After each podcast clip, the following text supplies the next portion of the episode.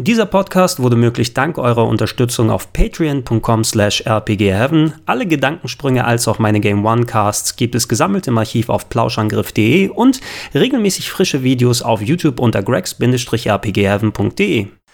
Schönen guten Tag, besser gesagt, schönen guten Abend und herzlich willkommen zu einer weiteren Ausgabe des Vlogs aus Japan. Ich bin natürlich euer Gregor und ich habe mir extra für diese Aufnahme ein wenig ruhigeres äh, Plätzchen hier ausgesucht. Es werden zwar wie jetzt mal ein paar Autos durchfahren oder ein paar Leute durchstapfen oder ein Opa mit dem Krückstock ein bisschen hier durchdackeln, aber ich hoffe, wir bleiben einigermaßen ungestört und das ist auch ganz gut für mich, denn ich habe einen ziemlich anstrengenden Tag hinter mir und wollte ein bisschen abschalten, natürlich vorher noch mit euch hier über das ähm, Erlebte des Tages ein klein wenig reden und da passt so ein Platz hier ganz gut, denn ich war heute Retro Games shoppen. Ja, das, worauf ich mich mit am meisten hier gefreut habe auf dem Trip in Japan und ich denke von euch auch für großes Interesse sorgen wird. Denn ähm, als jemand, der natürlich nicht nur Videospiele spielt, sondern seit vielen Jahren auch kauft und sammelt und wieder verkauft und seine Sammlung pflegt, ich habe ja häufiger mal ein paar Rundgänge bei mir durch die Sammlung und durch die Wohnung gemacht, ähm, hatte ich natürlich auch speziell ein Auge äh, darauf, ey, wenn du mal in Japan bist, Gregor, dann guck mal da in den Retro-Game-Shops, weil häufig, wenn du jetzt japanische Spiele im Speziellen kaufen möchtest und die, dir deine Sammlung einverleiben musst,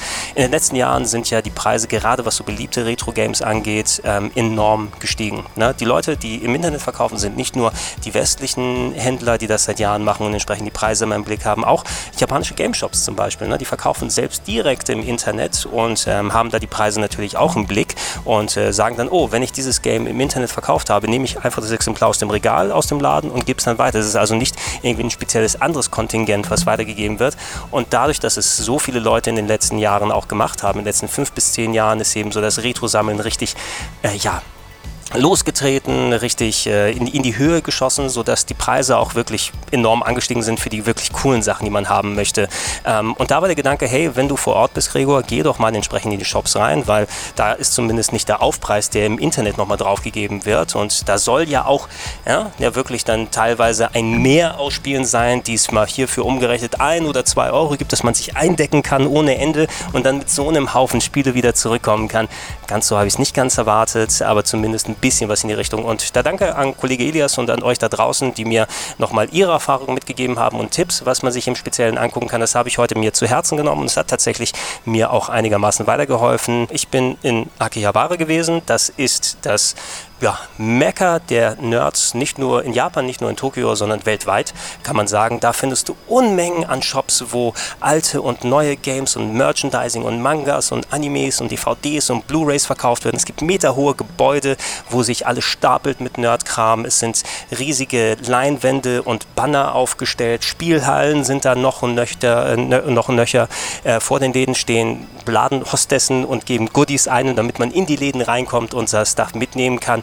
Also wer da als, als Nerd mit Japano-Affinität nicht fündig wird mit den Sachen, die er haben wollen wird, dann weiß ich auch nicht. Ne? Dann habt ihr einfach nicht genau richtig geguckt. Da sollte es alles geben, was ihr haben wollt. Aber natürlich auch zu dem entsprechenden Preis. Ne? Und das ist so eine Sache. Akihabara ist laut.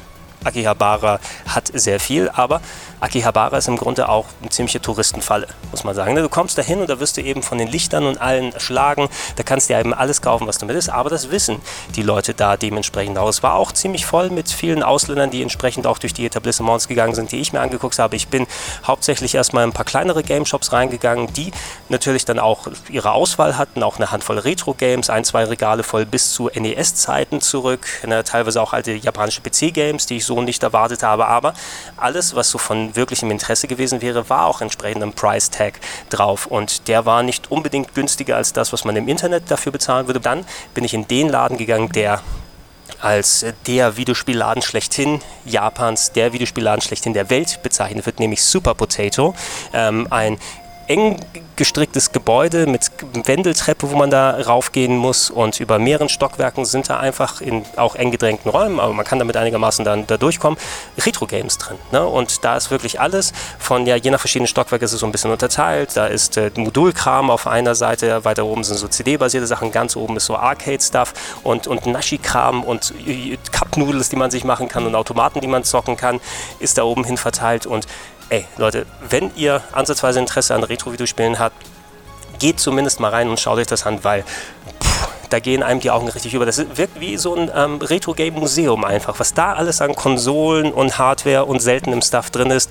Ähm, ob es jetzt hinter verschlossener hier Glasvitrine ist oder die meisten Sachen so zum Angucken mitnehmen, ob lose oder mit Verpackung. Ihr werdet bestimmt das Game, was ihr noch nie in Natura gesehen habt, aber sehen wolltet, werdet ihr aller Wahrscheinlichkeit nach bei Super Potato finden. Und das ist wirklich etwas, was man als, als Retro-Game-Fan mal erlebt haben sollte. Wenn man jetzt von der kaufen möchte, aber das, was die Verkäufer der anderen Game Shops wissen und die, die im Internet auch entsprechend verkaufen, preistechnisch ist es bei Super Potato nicht wirklich günstig. Ne? Es gibt diese ominösen für 100 Yen oder für 200 Yen Spiele, aber das ist dann wirklich so ja, typischer Krimskrams, den wirklich keiner mehr haben will. Irgendwelche uralt Baseballspiele oder Pferdewette-Simulationen oder japanischen Text-Adventures, die kein Wessi mehr anholen würde, die wirklich dein Geld dafür bezahlen. Und das ist der Krams, den du dann für so wenig Geld holen kannst. Aber sowas ganz ehrlich, nur um es in der Sammlung zu haben und weil es günstig war, ich gehe mir, also da, da, bin ich drüber hinweg. Das muss ich persönlich nicht mehr machen. Aber ansonsten von den, all, den anderen Sachen, es war mir immer eine Spur zu teuer. Ne? Also ich hatte das Gefühl, okay, ich zahle jetzt nicht für ein altes Super Nintendo Game, was ich jetzt nochmal mit Verpackung haben würde, umgerechnet 35 Euro von Super Mario World beispielsweise. Ne? Das sieht zwar cool aus in der Japano-Fassung, aber muss ich das haben für den Preis? Nein, ne? Für einen Zehner oder sowas, ne? Für umgerechteten Zehner. Ich hätte sau viel an Stuff mal. Nehm das mit, nehm das mit, nehm das mit, einfach um die japanische Sammlung ein bisschen aufzustocken, damit ich nicht nur die,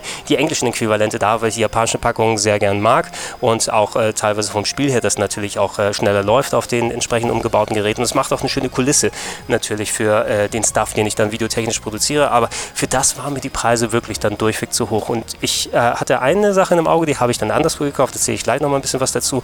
Aber ich bin eben ernüchtert aus diesem Super Potato rausgegangen. Zum Angucken was cool, zum Kaufen, wenn man wirklich mit Sinn und Verstand kaufen möchte und nicht nur einfach random Sachen mitnimmt, nur weil sie günstig sind, war es leider nicht. Ne? Und da wurde mir von Elias und von euch da draußen gesagt, hey, Gregor, es gibt in äh, Tokio noch einen zweiten Super Potato. Der ist ein bisschen ab vom Schuss, nicht direkt in der Touristenfalle in Akihabara und da findest du bessere Preise potenziell. Ähm, den habe ich auch gefunden. Ich bin knapp eine halbe Stunde mit der Bahn gefahren in einem anderen Stadtteil, der ist ein Name mir entfällt, aber der war auch sehr groß und belebt. Aber die Ecke, wo dieser Super Potato gewesen ist, war ein bisschen ab vom Schuss. Und ich war dann draußen davor und hatte schon Hoffnung. Ja, und dachte, oh, guck mal, ne, hier sind so wenig Leute, ist vielleicht weniger frequentiert. Der Laden ist auch kleiner, ne, ist nur ein Stockwerk, ist ein bisschen enger von, äh, gestrickt von den Regalen her aus aber da auch ziemlich Pustekuchen. Ich hatte da teilweise auch den Eindruck, dass die Preise zu einem Teil höher gewesen sind als im Super Potato ähm, dann in Akihabara, was so bestimmte ähm, mit, mit Verpackungen und Handbuchsachen dann angegangen ist. Ähm, und äh, ja, es, nur weil es ab vom Schuss ist, die sind sich natürlich auch bewusst, wie die Preise im anderen Super Potato sind und die werden dann nicht signifikant günstiger sein. Ich habe da mehrfach durch die Regale geguckt. Ich habe eine Sache dann von da mitgenommen, die war um 500 Yen günstiger günstiger, ne? nicht nur günstiger als im anderen Super Potato, nämlich die PS3 Special Edition von Ico und Shadow of the Colossus. Die wollte ich mir schon immer mal einverleiben. Die gab es für ähm, etwas unter 4000 Yen im zweiten Super Potato, während die so 4,5 plus gekostet hat. Im ersten habe ich gesagt, okay, ne? das wolltest du eh haben. Das ist jetzt nicht ein super duper Preis. Irgendwas, wie viel ist das? 35, 36 Euro, wenn man es darunter rechnet. Gibt es bestimmt irgendwann auch nochmal günstiger, wenn du ganz genau guckst. Aber da bin ich okay damit, dass ich es dann so für den Preis mitnehmen kann. Ähm, und danach habe ich mich geärgert, denn ich bin nach äh, dem zweiten Super Potato in die sogenannten Book-Offs gegangen. Das ist eine andere Kette an Läden, die nicht nur Videospiele quasi verkauft, sondern alles mögliche gebraucht. Bücher, DVDs, Blu-rays, dies, jenes und alles äh, dann weitergibt. Und die haben auch wirklich riesige Wände voll ähm, mit ähm, alten PS2, PlayStation 1, Super Nintendo, NES Games. Die haben eine richtige Grabbelkiste, ja, wo man mit der Hand reingreifen kann und da findet man Module für 250 Yen und alles drum und dran. Ähm, und äh, die gibt es in unterschiedlicher Qualität, die Läden sozusagen. Manche sind so ein bisschen heruntergekommen, andere sehen ein bisschen mehr Upscale aus, aber die haben eben wirklich jeder eine unterschiedliche Auswahl, da es nicht reine Game Shops sind. Nicht die Auswahl, die man im Super Potato findet, aber dafür hat man die Chance, hier und da mal wirklich ein schönes Schnäppchen hier aufzumachen. Und ich bin durch verschiedene dieser Bookoffs gegangen. Die sind, ich will jetzt nicht sagen, am fast jeden Bahnhof äh, oder in der Nähe zumindest. Ihr werdet etliche davon hier in Tokio finden. Ähm, und äh, ja, der nächste, in den ich reingegangen bin, was finde ich da? Die PS3-Version von Ico und Shadow of the Colossus für den halben Preis.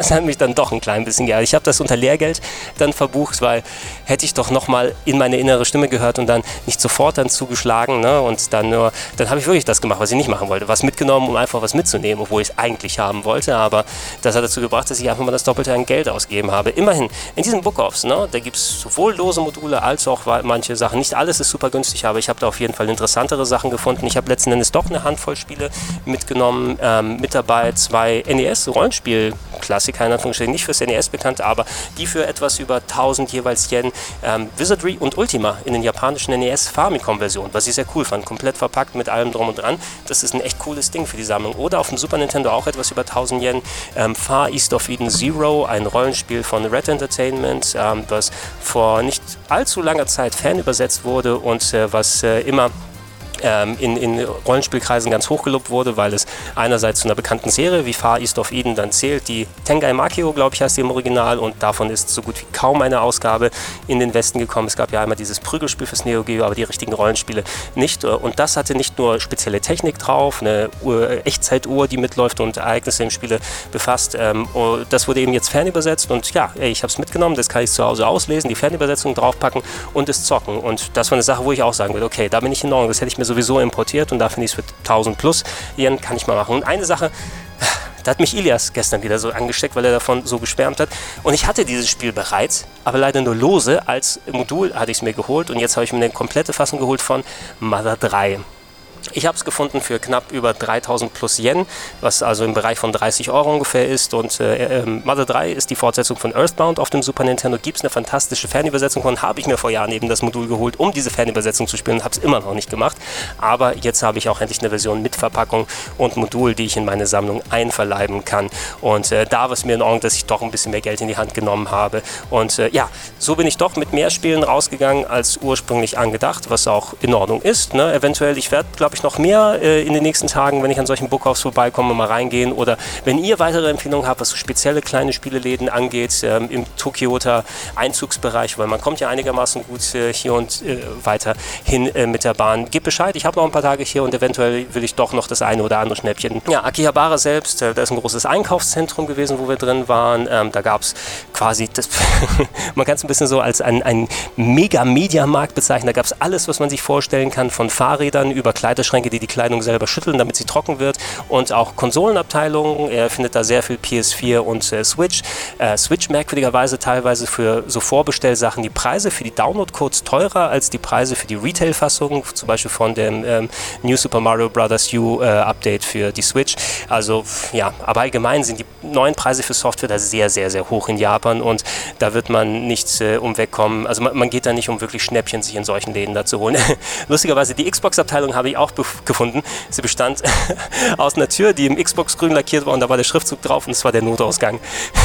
so ein bisschen bezeichnend ne, für die Lage der Xbox hier in Japan, aber zumindest war die auch dann repräsentiert. Ähm, wir waren essen da ähm, und ich habe ein sogenanntes Hamburg-Steak gegessen. Habe ich gesagt, hey, komm mal du bei dir hin und gib mir mal eine Hamburg-Steak.